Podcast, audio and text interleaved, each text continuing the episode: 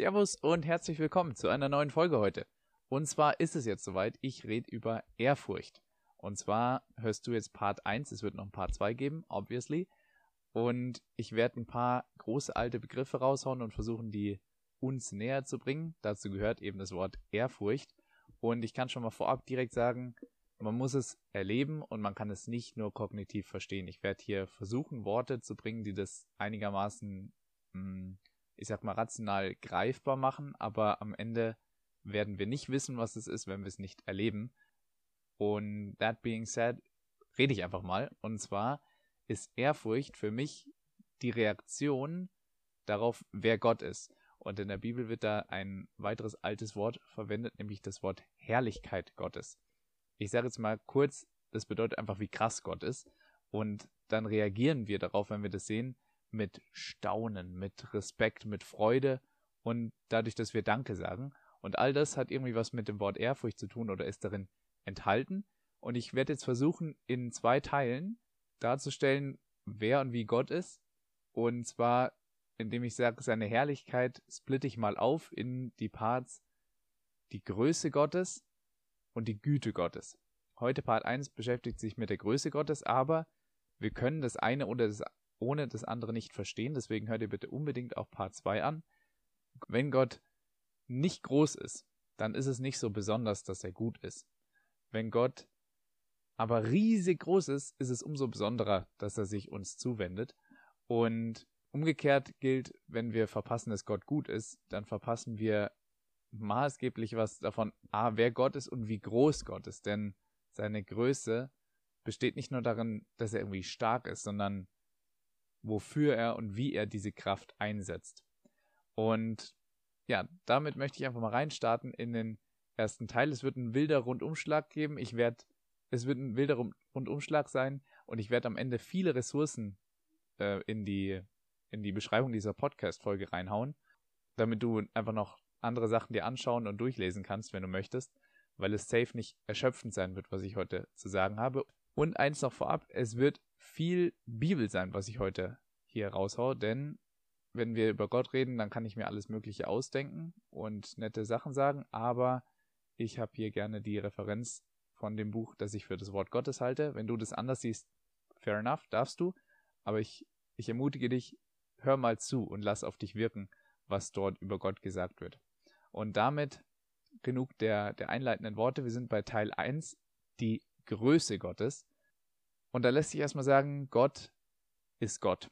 Er ist kein Göttchen und er ist die Liebe, ja, und das werde ich nicht kleinreden, aber er ist nicht nett, nicht brav und zahm, so wie so ein Hund, den wir an der Leine führen und der irgendwie davon abhängig ist, dass wir ihn ab und zu mal streicheln und uns lieb zuwenden. Denn Gott braucht uns nicht. Und Gott ist uns nichts schuldig. Das sind mal ein paar einleitende Worte dazu. Ich möchte anfangen mit Gott braucht uns nicht, 1. Timotheus 1,11 sagt uns, dass Gott in sich selbst vollkommen glücklich ist. Und da kann ich direkt mal die Frage stellen, was wäre denn so besonders daran, wenn Gott sich uns zuwendet, wenn er sich nicht auch anders entscheiden könnte? Wenn er irgendwie auf uns angewiesen wäre, dann wäre es ja gar nichts Besonderes, dass er sich uns zuwendet. Aber Gott ist nicht abhängig von uns.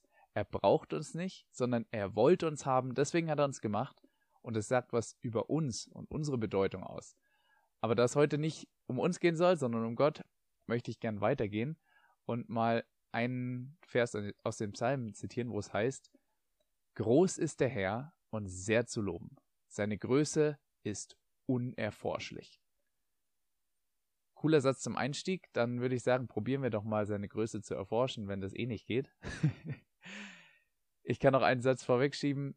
Und zwar stammt der von so einem alten Kirchenvater, also einem Dude, der vor etlichen Jahrhunderten gelebt hat und viel über Gott nachgedacht und geschrieben hat. Der hat gesagt, si enim comprehendis non deus est. Das heißt, wenn du es checkst, ist es nicht Gott.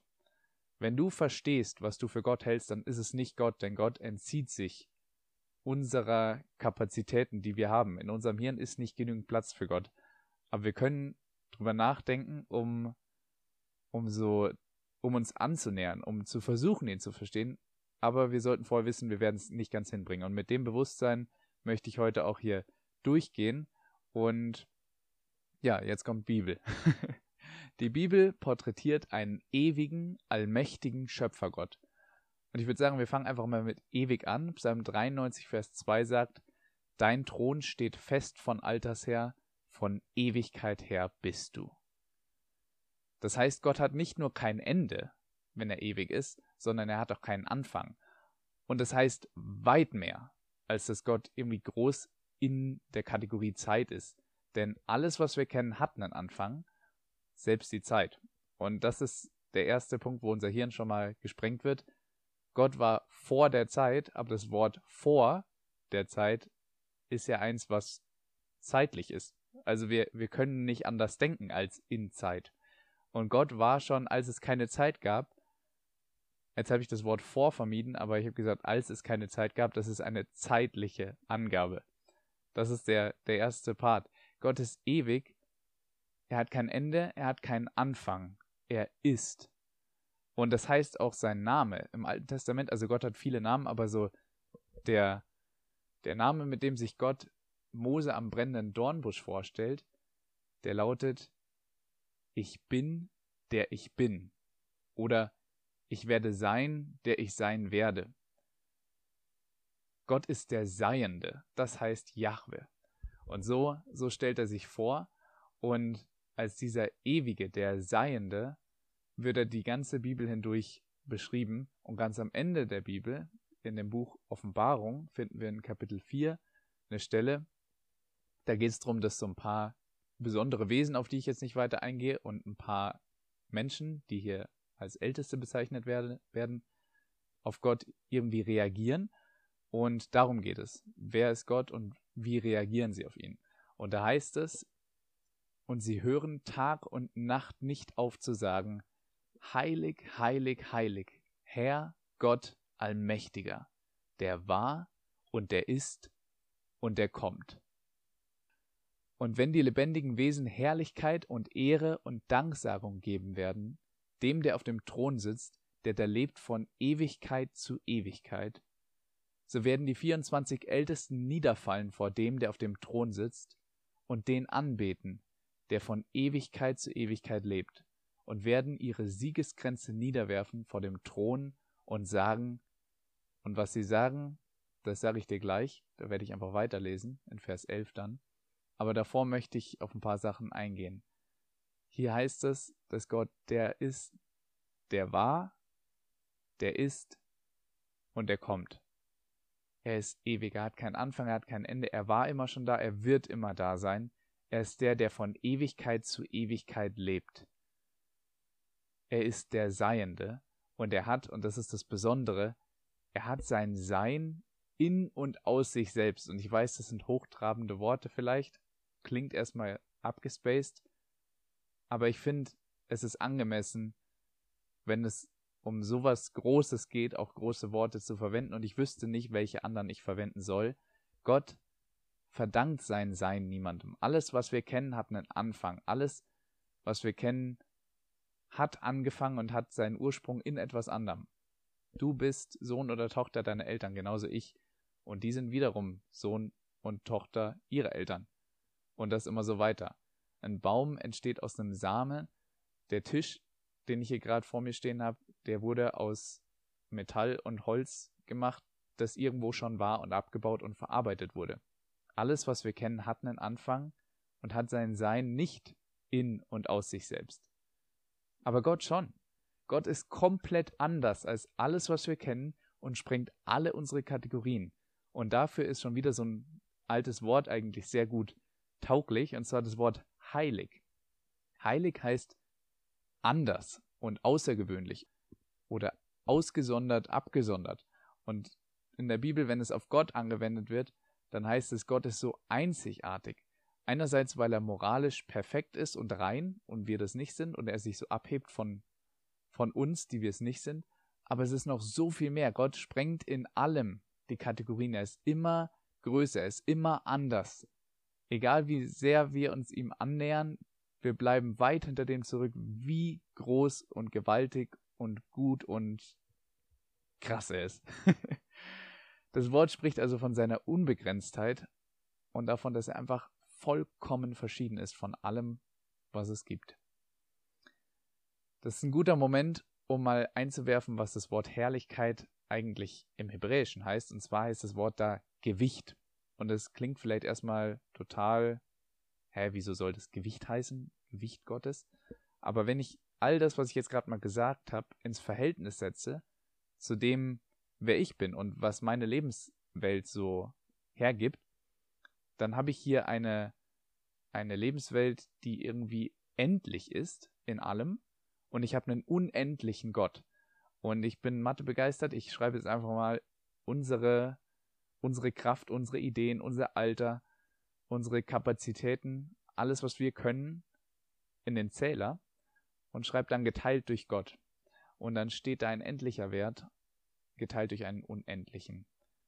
Und da wird Null rauskommen, beziehungsweise es wird gegen Null konvergieren. Das heißt, ähm, auf Null zulaufen. Und was ich damit sagen möchte, ist, wenn ich alles, was es gibt, vergleiche mit diesem Gott, der sein Sein in und aus sich selbst hat, der ewig ist, der keinen Anfang hat und kein Ende, dann kann ich nur sagen, stimmt schon, dass der Typ auf dem Thron sitzt und nicht ich. Denn alles, was ich kenne, alles, was ich habe, alles, was ich kann, das alles ist endlich und fällt nicht ins Gewicht im Vergleich mit ihm, es sei denn, er sagt, es ist wichtig. Ich möchte weitergehen. In der Offenbarungsstelle, die ich gerade vorgelesen habe, wurden einige Worte genannt, nicht nur das Wort heilig, sondern da hieß es auch Gott allmächtiger. Gott ist allmächtig. Das heißt, Gott ist nichts unmöglich. Außer, kurzer Einschub, zwei Sachen.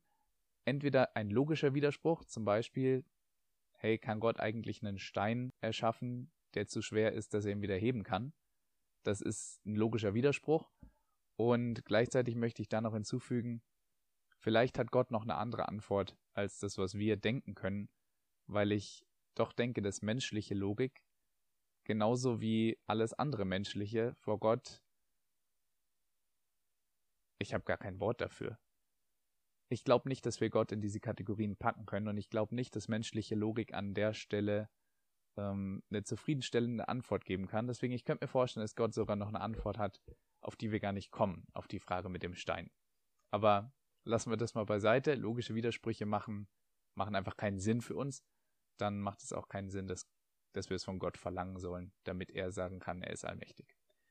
Und das Zweite, wenn Gott etwas tun soll, was seinem Wesen widerspricht, dann wird er auch sagen, nee, kann ich nicht. Das heißt, Gott ist die Liebe. Er wird niemals etwas tun, was diesem zentralen Wesenszug, den er hat, widerspricht. Einschub beendet. Gott ist allmächtig und er ist allwissend und er ist allgegenwärtig. Er steht außerhalb von Raum und Zeit, weil er sie geschaffen hat die hatten einen Anfang. Das sagen uns heute auch die Wissenschaftler. Urknall und so, Raum und Zeit hatten einen Anfang. Gott nicht, Gott war vorher.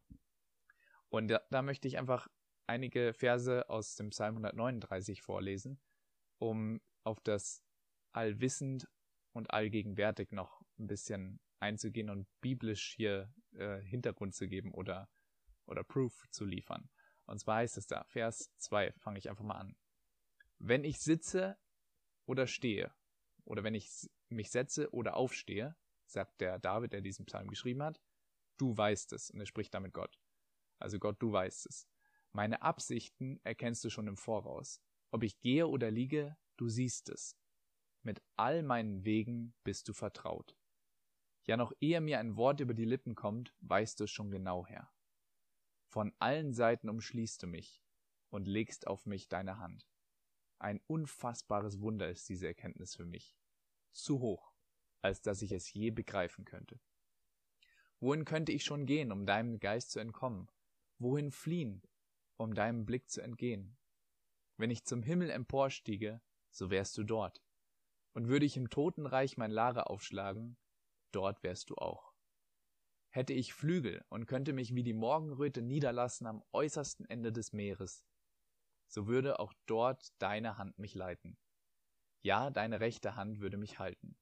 Und spräche ich, nur noch Finsternis soll mich umgeben, und der helle Tag um mich her soll sich verwandeln in tiefste Nacht. Dann wäre selbst die Finsternis nicht finster für dich. Und die Nacht würde leuchten wie der Tag. Ja, für dich wäre tiefste Dunkelheit so hell wie das Licht. Und ein paar Verse später heißt es dann, Dir war ich nicht verborgen, als ich Gestalt annahm, als ich im Dunkeln erschaffen wurde, kunstvoll gebildet im tiefen Schoß der Erde. Deine Augen sahen mich schon, als mein Leben im Leib meiner Mutter entstand. Alle Tage, die noch kommen sollten, waren in deinem Buch bereits aufgeschrieben, bevor noch einer von ihnen eintraf. Klammer auf, das heißt nicht, Gott hat vorher bestimmt, wie jeder deiner Tage sein soll, sondern er weiß vorher, wie es kommen wird. Wichtiger Unterschied für mich. Jetzt kommt der versprochene Vers 11 aus Offenbarung 4. Da heißt es dann, das was diese Ältesten Gott zurufen, du bist würdig, unser Herr und Gott, die Herrlichkeit und die Ehre und die Macht zu nehmen. Denn du hast alle Dinge erschaffen, und deines Willens wegen waren sie und sind sie erschaffen worden. Du weißt, ich mag Latein. Das Wort Kreatur heißt nach meiner Übersetzung, er, sie, es wird erschaffen oder ins Leben gerufen. Und das ist genau das, was Gott mit uns gemacht hat. Der Schöpfer hat die Schöpfung gemacht und die Geschöpfe darin. Und das sind wir. Die Bibel benutzt für diese, dieses Verhältnis von Geschöpf zu, zu Schöpfer noch ein anderes Bild, nämlich das vom Töpfer, der mit dem Ton hantiert. Ich werde dann noch eine, ein paar Bibelstellen unten in die Beschreibung dieser Podcast-Folge reinpacken. Dann kannst du dir das nochmal anschauen. Ähm, krasses Bild und, und vermittelt was davon, wie groß der Unterschied ist von uns als Geschöpfen zum Schöpfer, dem ewig Seienden, der uns das Sein geschenkt hat, das Leben geschenkt hat. Und Gott als Schöpfer, da möchte ich ein bisschen mit dir auch drüber nachdenken jetzt. Das das heißt eine Menge. Lass uns mal direkt ganz am Anfang der Bibel schauen, was da steht. Da heißt es in Genesis 1, also erstes Kapitel der Bibel, dass Gott spricht und die Schöpfung ins Sein kommt. Und in der neuen evangelistischen Übersetzung heißt es da in einer Anmerkung, dass das Verb, ähm, was da verwendet wird im Hebräischen für Gott schuf Himmel und Erde, dass das im Alten Testament nur für das Schaffen Gottes verwendet wird und dass dabei nie ein Stoff erwähnt wird, aus dem Gott schafft. Und das ist besonders, weil aus nichts wird nicht etwas. Der Tisch, der vor mir steht, der wurde aus einem Baum gemacht. Und der Baum ist aus einem Samen gekommen und so weiter. Aber aus nichts etwas machen, das ist krass, oder? So ist Gott. Und da möchte ich noch eine Seitenbemerkung bringen, falls du jetzt Genesis 1 mal aufschlägst, was ich dir sehr ans Herz lege. Häng dich bitte nicht an den sieben Tagen auf sieben Tage. Ähm, Gott könnte es, Gott ist allmächtig, warum sollte er es nicht in sieben Tagen machen? Wir haben gerade einen wissenschaftlichen Stand, der uns was anderes nahelegt, aber ich glaube auch nicht, dass die Bibel uns nahebringen möchte, wie es denn genau gelaufen ist, naturwissenschaftlich, sondern das, dieses erste Kapitel erzählt uns, glaube ich, viel mehr von dem Warum. Warum gibt's uns? Und was war Gottes Herz dahinter, die Schöpfung ins Sein zu rufen? Ich werde auch dafür eine Ressource noch reinpacken in die Beschreibung. Dann kannst du dich damit weiter beschäftigen. Ich will nur nicht, dass die sieben Tage dich irgendwie abhalten davon zu sehen, worum es eigentlich wirklich geht. Also, Gott hat alles gemacht und er hat gesprochen und es wurde.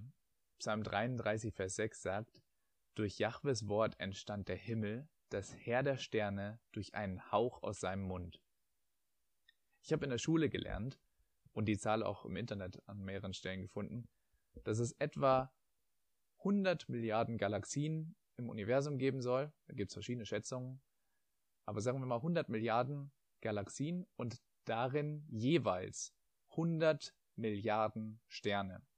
Das sind 10 Trilliarden Sterne. 10 und dann 22 Nullen dahinter.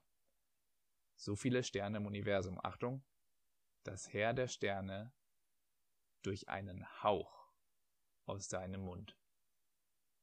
Ich meine, wenn Gott allmächtig ist, ja, dann kann er alles, aber das mal konkret durchzudenken an solchen Beispielen, wo es darum geht, wie viele Sterne es gibt und wie riesig die sind, das ist crazy. Auch dafür werde ich dir was in die Beschreibung packen, dass du ein bisschen staunen kannst, was Gott da gemacht hat. Es ist crazy. Psalm 147, Vers 4. Er hat die Sterne alle gezählt und nennt sie alle mit Namen. So viele Namen musst du erstmal ausdenken. Jesaja 45, Vers 12. Ich habe die Erde gemacht. Ich selbst habe die Erde gemacht und den Menschen auf ihr. Ich habe den Himmel ausgespannt. In einer Übersetzung heißt es mit meinen Händen ausgespannt. Und ich gab den Sternen ihr Gesetz. Wir können die Gesetze untersuchen, wir können rechnen, was Kepler vor hunderten Jahren irgendwie mal postuliert hat und und ausrechnen, wie Planetenbahnen aussehen und so weiter. Aber es gibt jemanden, der hat sich das ausgedacht und der hat es so gemacht. Und der hat es sogar so gemacht, dass wir das noch erkennen und rumrechnen können. Das ist echt crazy. Und vor diesem Hintergrund möchte ich gerne was sagen über Wissenschaft und Glaube, denn ich habe auf der Mehrkonferenz 2020 was ganz Spannendes gehört. Und zwar wurde da gesagt, dass ein gewisser Antonius und ein Basilius wieder so Typen, die im vierten Jahrhundert vor Christus, äh, nach Christus, meine ich, äh, gelebt haben und über Gott nachgedacht und gebetet haben und so weiter, sogenannte Kirchenväter, die haben interessante Sachen zum Thema gesagt. Und zwar hat der Antonius gesagt, eine betend betrachtete Schöpfung verweist auf ihren Schöpfer. Und Basilius hat deswegen jungen Leuten empfohlen, die Naturwissenschaften zu studieren. Und zwar aus folgendem Grund. Sie sollten staunen lernen über die Kreativität Gottes.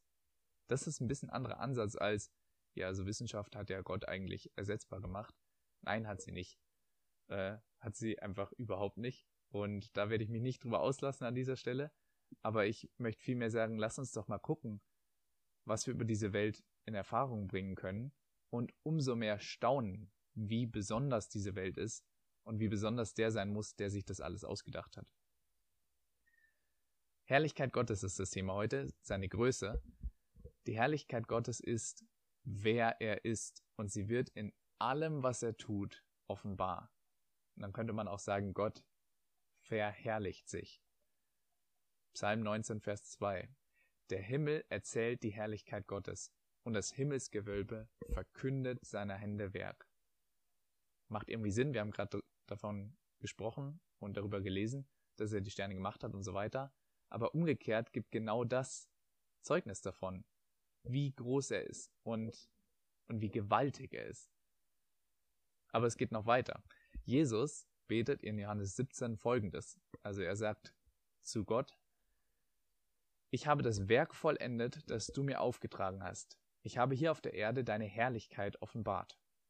Und nun, Vater, gib mir, wenn ich wieder bei dir bin, von neuem die Herrlichkeit, Achtung, die ich schon vor der Erschaffung der Welt bei dir hatte. Jetzt wird's komplett crazy, weil jetzt werfe ich auch noch das Thema Trinität, also Dreieinigkeit rein. Das heißt, Gott ist drei und er ist gleichzeitig einer und Gott hat Gemeinschaft nicht erst seitdem er den Menschen gemacht hat, sondern er ist in sich bereits Gemeinschaft. Er ist einer und doch ist er mehrere Personen. Das ist das ist auf jeden Fall jenseits unserer Kapazitäten, die wir in unserem Kopf so vorfinden. Und er ist wieder mal komplett anders, als wir, als wir, als alles, was wir kennen, als, als wir auch. Er ist heilig. Er sprengt die Kategorien. Denn Jesus ist Gott und Mensch, heißt es hier. Also kann man aus der Stelle und vielen anderen ableiten. Jesus ist Gott und Mensch und er ist irgendwie gleichzeitig Gott und nicht Gott. Das ist, das ist komplett crazy. Und auch dafür habe ich eine super Ressource für dich. Kannst du vom Bible Project das Video zu Gott anschauen. Werde ich alles verlinken. Und jetzt einfach nur ein paar Stellen zu, zu Jesus. Weil Mensch war er, das ist ja klar, er wurde ja als Mensch geboren. Aber einfach, einfach ein paar Stellen, die das, das Thema Trinität, also Dreieinigkeit, so ein bisschen uns, ich weiß nicht, ob es es wirklich näher bringt. Vielmehr ist es ein, wow, krass, so ist es.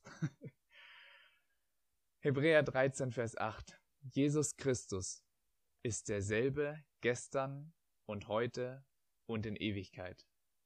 Kommt dir das bekannt vor? Der war, der ist, der kommt, der lebt von Ewigkeit zu Ewigkeit. Jesus Christus ist derselbe gestern und heute und in Ewigkeit. Dann in Johannes 8 finden wir eine Stelle, wo Jesus sagt, jo Leute, äh, Abraham hat sich schon gefreut auf den Tag vor meinem Kommen. Und dann sagen seine Gesprächspartner, hä, Abraham ist vor tausend Jahren gestorben, wie, wie willst du den gesehen haben? Du bist doch nicht mal 50. Und dann sagt Jesus, ja, ich versichere euch, ich war schon da, bevor, bevor Abraham überhaupt geboren wurde. Das klingt an sich schon krass, aber was in der neuen evangelistischen Übersetzung dabei steht, ist folgendes. Bei Ich war schon da ist eine Fußnote und da steht wörtlich Ich bin. Also ehe Abraham war, bin ich, heißt es in alten Übersetzungen. Und ich bin ist nach 2. Mose 3, Vers 14 ein Titel Gottes, nämlich Jahwe. Das war die Nummer am brennenden Dornbusch. Und Jesus sagt hier, hey übrigens, bevor Abraham war, ich bin Jahwe, ich bin der allmächtige Gott, der Schöpfer des Universums und, und, und. Und das ist das, was wir an einigen anderen Stellen auch finden. Und jetzt kommt einfach viel Bibel und ich, ich möchte dich ermutigen, hör jetzt einfach zu, mach dich auf dafür, dass es dich erreicht, dass es dich bewegt und lass es wirken und lies es gerne nach. Wie gesagt, ich werde alles in die Beschreibung reinpacken, was ich an Bibelstellen und Ressourcen hier mitgeben möchte. Und ich fange einfach an zu lesen, denn ich kann das nicht verkürzt machen. Ich, ich kann hier nicht weglassen, was unbedingt gesagt werden muss. Johannes 1. Im Anfang war das Wort. Und das Wort war bei Gott. Ja, das Wort war Gott. Von Anfang an war es bei Gott. Alles ist dadurch entstanden. Ohne das Wort entstand nichts von dem, was besteht. Und jetzt wird erklärt in Vers 14 dann, wer das Wort ist. Er, das Wort, wurde Mensch. Es geht hier um Jesus. Er, das Wort, wurde Mensch und wohnte unter uns. Und wir haben seine Herrlichkeit gesehen. Eine Herrlichkeit, wie sie nur der eine und einzige vom Vater hat erfüllt mit Gnade und Wahrheit. Das wird in Teil 2 eine größere Rolle spielen. Jetzt möchte ich ja nur über die Größe Gottes reden mit dir. Kolosse 1, Verse 15 bis 17. Es geht hier ebenfalls um Jesus. Der Sohn ist das Ebenbild des unsichtbaren Gottes, der Erstgeborene, der über der gesamten Schöpfung steht. Denn durch ihn wurde alles geschaffen, was im Himmel und auf der Erde ist, das Sichtbare und das Unsichtbare, Könige und Herrscher, Mächte und Gewalten. Das ganze Universum wurde durch ihn geschaffen und hat in ihm sein Ziel. Er war vor allem anderen da und alles besteht durch ihn. Und in Hebräer 1 finden wir noch so eine Stelle, geht's wieder um Jesus. Früher hat Gott viele Male und auf vielfältige Weise durch Propheten zu unseren Vorfahren gesprochen. Jetzt, am Ende dieser Zeiten, sprach er durch den Sohn zu uns. Ihn hat er zum Erben über alles eingesetzt. Ihn, durch den er das ganze Universum schuf. Seine Herrlichkeit leuchtet aus ihm, und sein Wesen ist ihm völlig aufgeprägt. Durch die Macht seines Wortes trägt er das All. Alles wurde geschaffen von Gott und durch sein Wort. Und durch sein Wort trägt er es weiter. Alles, was es ist, besteht nur deswegen, weil Gott es trägt, weil Jesus, weil der Vater, wie gesagt, die sind eins. Weil Gott durch die Macht seines Wortes das All trägt. Gott ist unendlich erhaben über alles. Und es bringt mich zum nächsten Punkt. Gott ist souverän. Und Souveränität, das ist crazy, das Thema. Es sprengt wieder unser Hirn. Denn Gott ist allmächtig und doch lässt er uns einen freien Willen, weil er die Liebe ist. Und freier Wille des Menschen heißt, es laufen Sachen anders, als Gott es eigentlich will. Und trotzdem kommt Gott irgendwie zum Ziel. Nicht, weil er uns manipuliert und uns irgendwie dazu verführt, dass wir dann doch machen, was er will. Wir haben einen freien Willen, ja, sagt die Bibel ganz klar. Und Gott ist souverän und er wird zum Ziel kommen. Auch dazu sagt die Bibel ja. Und das kriegen wir kriegen wir nicht zusammen, fragt mich nicht, wie das geht, aber der Gott der Bibel ist souverän. Und er kommt zum Ziel durch die freien Entscheidungen von Menschen. Und am Ende wird alles gut sein. Es werden nicht alle Menschen bei ihm sein, weil nicht alle was von ihm wissen wollen, obwohl er sich danach sehnt. Das wird nicht, das wird so sein. Und es wird nicht, nicht so sein, wie er sich das wünscht. Und doch wird alles gut sein. Und am Ende werden wir ein Bild bestaunen, wo wir einfach nur ich habe wieder mal keine Worte. Wir werden einfach nur staunen, wie unfassbar groß Gott ist. Und das werden wir erst in der Rückschau erkennen können, wenn, wenn wir bei ihm sind. Leute, Gott ist Gott. Und zwar unabhängig davon, ob es uns passt. Und selbst wenn er nicht gut wäre, wäre er Gott. Es wäre natürlich komisch, wenn wir jetzt jemandem unser Vertrauen schenken, der gar nicht vertrauenswürdig ist. Das will ich auch gar nicht sagen dass wir das tun sollten. Und Gott ist ja gut. Aber selbst wenn das nicht wäre, Gott ist Gott. Und wir bestimmen nicht dadurch, ob wir denken, dass es Gott gibt oder ob er gut genug ist, dass wir uns ihm zuwenden, ob Gott Gott ist. Gott ist einfach Gott. Und selbst wenn wir uns ihm nicht zuwenden, ändert es nichts daran, dass er ist, wer er ist und dass es wert ist, dass wir uns ihm zuwenden. Und da gibt es einen Vergleich, den ich sehr passend finde, und zwar Stell dir vor, alle Menschen auf dieser Welt würden sagen, die Sonne gibt's nicht. Und alle wären davon überzeugt. Gäb's die Sonne trotzdem?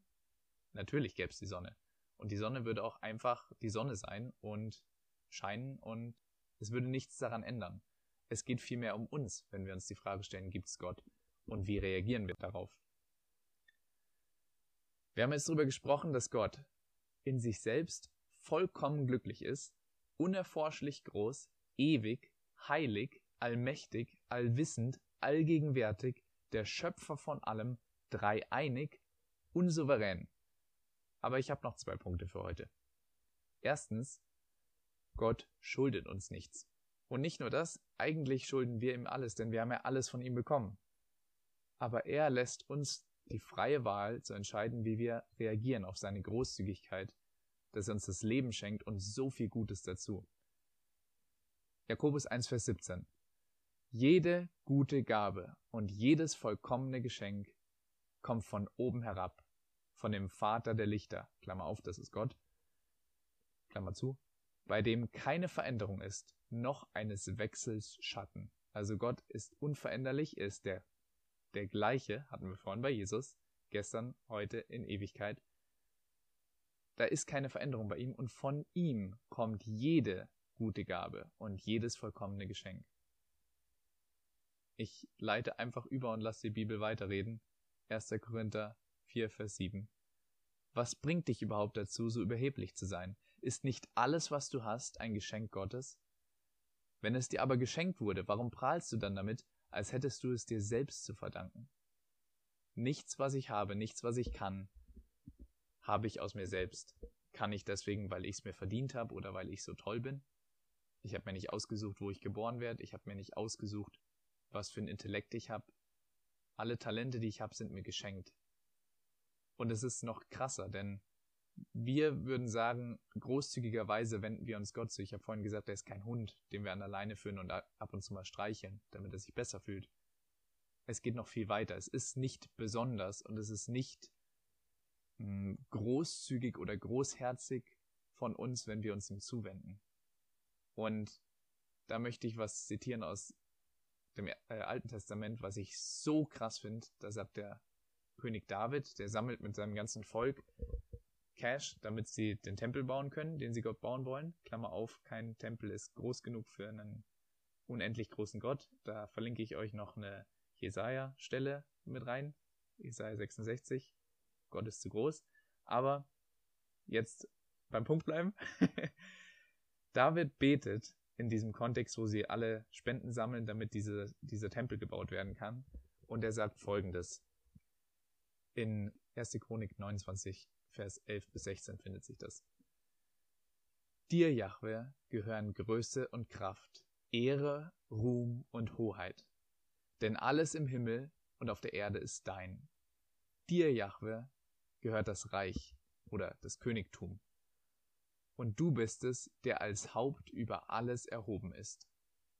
Reichtum und Ehre kommen von dir, und du bist der Herr über alles.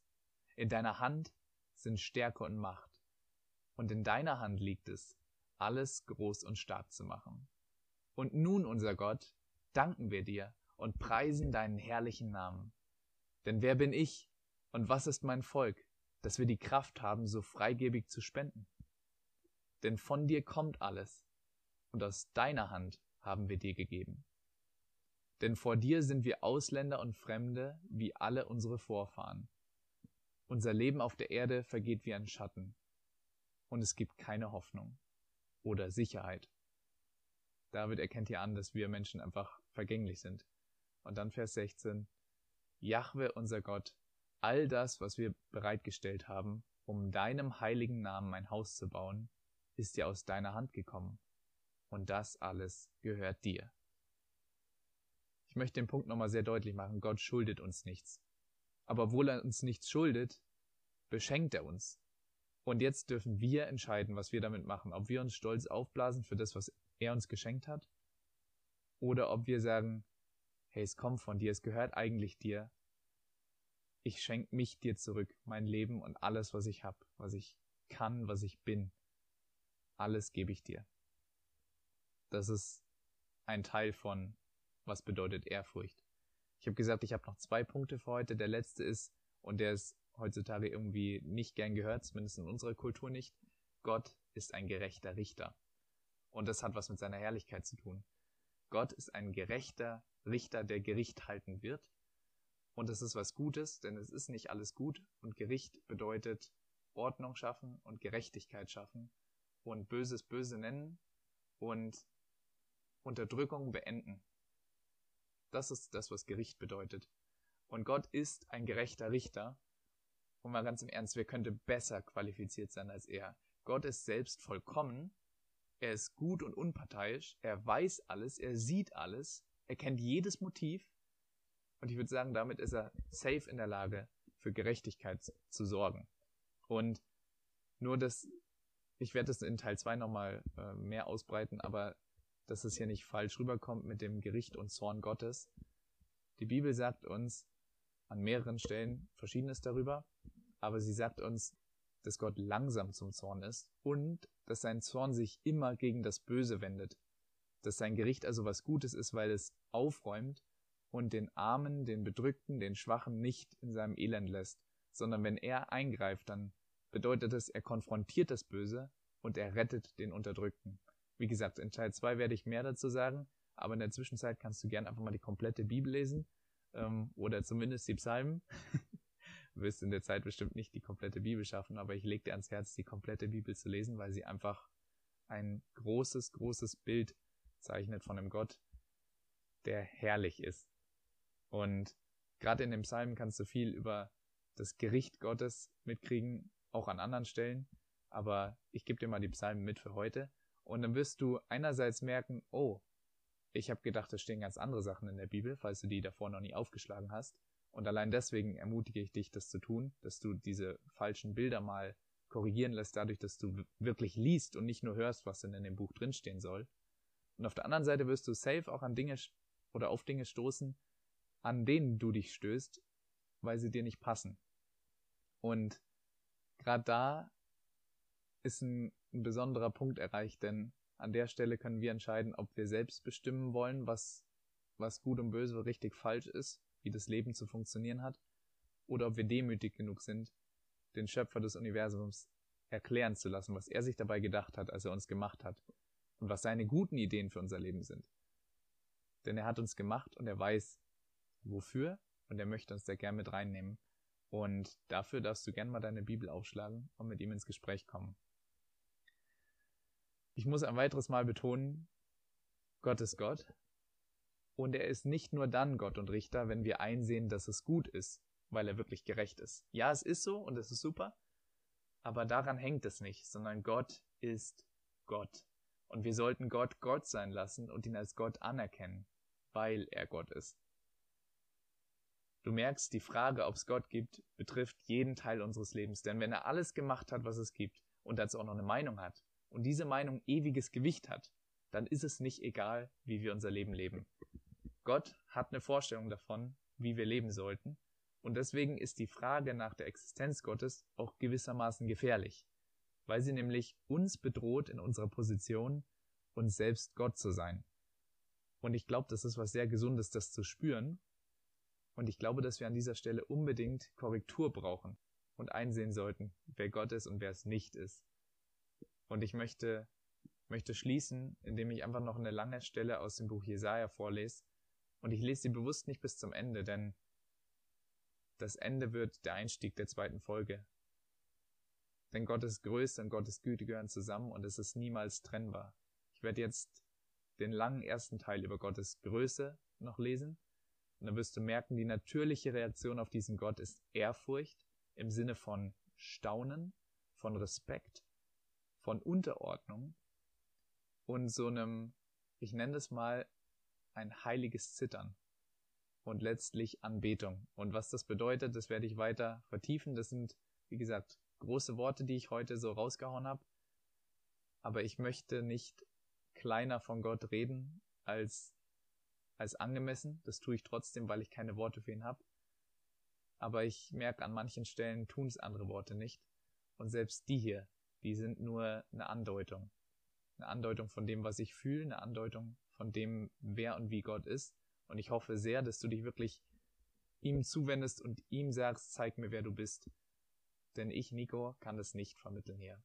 Deswegen habe ich mich auch gewissermaßen gescheut, diese Folge hier aufzunehmen, die jetzt fast eine Dreiviertelstunde schon geht. Aber ich merke, das ist wichtig und ich habe mein, mein Herz jetzt hier reingekippt und ausgekippt und ich werde jetzt noch die Jesaja-Stelle lesen und hoffe, dass du einfach zu Gott sagst, zeig du mir, wer du bist, dass du die Bibelstellen nochmal liest mit ihm zusammen und dass du, wenn du willst, auch gerne nochmal tiefer gehst mit den verschiedenen Ressourcen, die ich sonst noch verlinke. Werden eine Reihe von Videos sein, eine Predigt von Johannes Hartl eingeschlossen, die ich unglaublich gut fand zum Thema.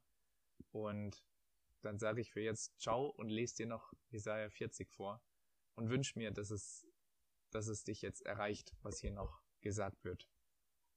Ab Vers 12. Wer kann das Wasser messen mit seiner hohlen Hand? Wer greift den Himmel mit der Handspanne ab? Wer fasst mit Eimern den Staub, der die Erde bedeckt? Wer wiegt die Berge mit der Waage ab und legt die Hügel auf die Waagschalen auf?